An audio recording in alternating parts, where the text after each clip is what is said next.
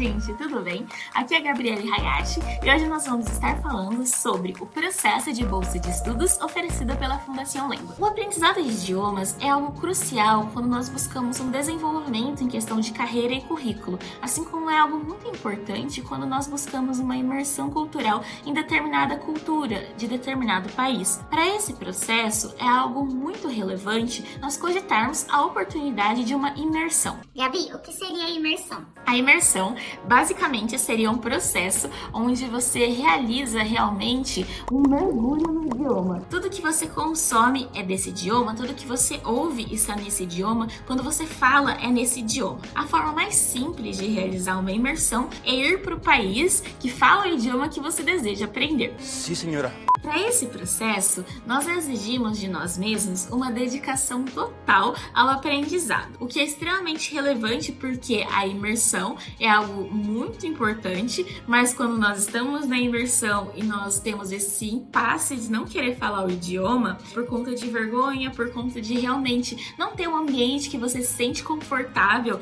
falando esse idioma, é algo que pode estar tá te impedindo de realmente ter essa desenvoltura. E por que eu tô falando isso? Porque estar em uma imersão em sala de aula, então não simplesmente estar indo para outro país e ficar em imersão, vivendo a sua vida lá em questão de ah, vou no supermercado, estou em imersão, no meu condomínio estou em imersão. Mas uma sala de aula que realmente vai te motivar a falar, vai te incentivar a conversar no idioma, realmente é um ambiente onde você vai se sentir talvez mais seguro a estar expressando tudo que você está passando, todas as suas experiências no idioma.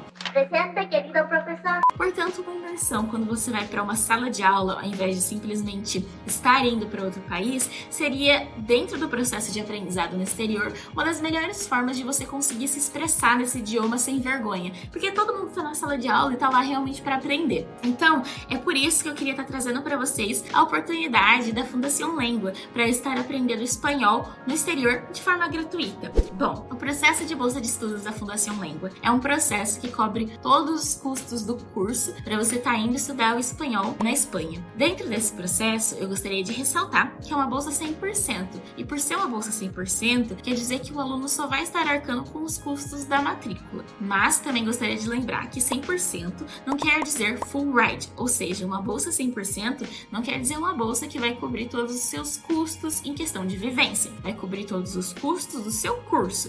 Mas o que é extra quando a gente fala em questão da passagem, da alimentação, é, de todo o processo relacionado ao translado interno, da sua moradia, vão ser custos que terão que ser arcados por você. Para esse processo de aplicação para a bolsa, o que você precisa? Preencher alguns dados básicos dentro da plataforma da Fundação LEM. Assim como você vai estar precisando colocar uma carta de motivação dentro dessa plataforma. Eu gostaria de dar três dicas em questão de escrever a carta de motivação, já que essa bolsa foi uma bolsa que eu fui aprovada em 2019.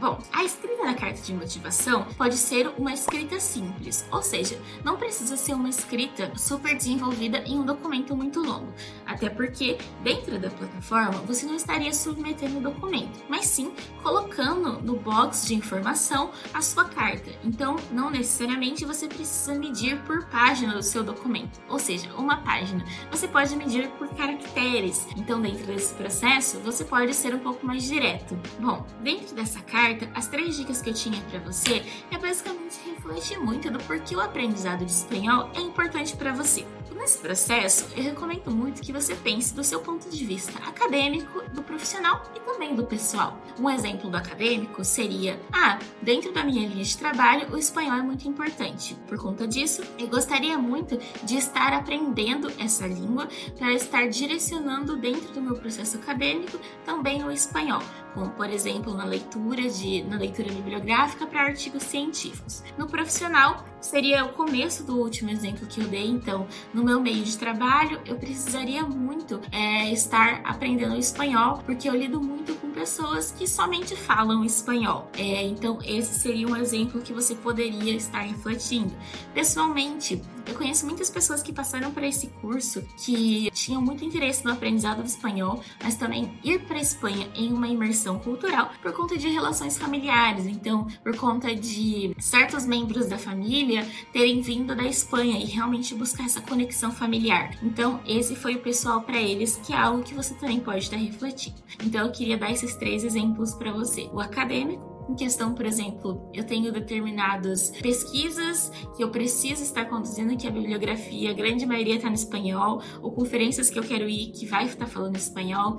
Profissionalmente, o seu trabalho é, tem pessoas que falam espanhol, ou no seu trabalho, provavelmente você vai estar tendo contato com muitas pessoas que são da Espanha, da Argentina e etc. Pessoalmente, conexões familiares, pegando esses três exemplos é, do que eu utilizei, mas também do que amigos meus utilizaram. Bom, esses seriam basicamente os três exemplos em questão de refletir sobre por que realmente você quer aprender espanhol. O segundo ponto que eu queria estar trazendo para você seria realmente você refletir em questão cultural mesmo, baseando um pouco na terceira perspectiva do primeiro exemplo. Então, culturalmente, por que Espanha? Por que não outro país? Então, o que isso vai estar trazendo para você em questão cultural, que é algo muito importante da gente estar pensando também. O terceiro ponto que eu queria estar trazendo para você, em ponto de reflexão, porque eu digo que tudo começa na cabeça quando a gente reflete, seria basicamente criar uma estrutura que tem o começo, meio e fim, dentro da sua mente mesmo, falando para você mesmo o porquê, tendo em base a primeira dica, você quer estar indo para essa oportunidade nesse país,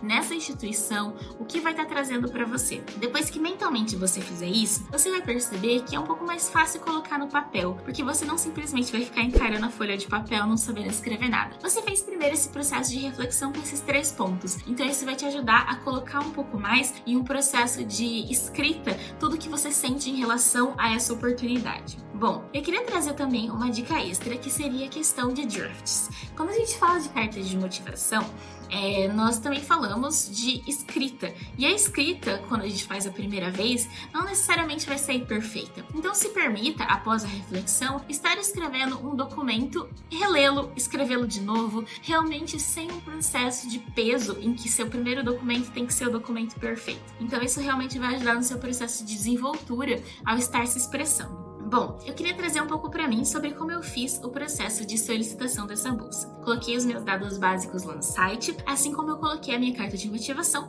utilizando os três pontos e a dica extra que eu passei para vocês. A minha carta eu coloquei em inglês, eu não coloquei em espanhol. Uh, eu conheço colegas também que colocaram em inglês e foram aprovados, assim como conheço pessoas que não falavam espanhol, mas que utilizaram no Google Tradutor para colocar em espanhol. Então, eu acredito que existe a possibilidade de estar colocando em ambos, tanto em inglês quanto em espanhol, dentro do site a sua carta de motivação.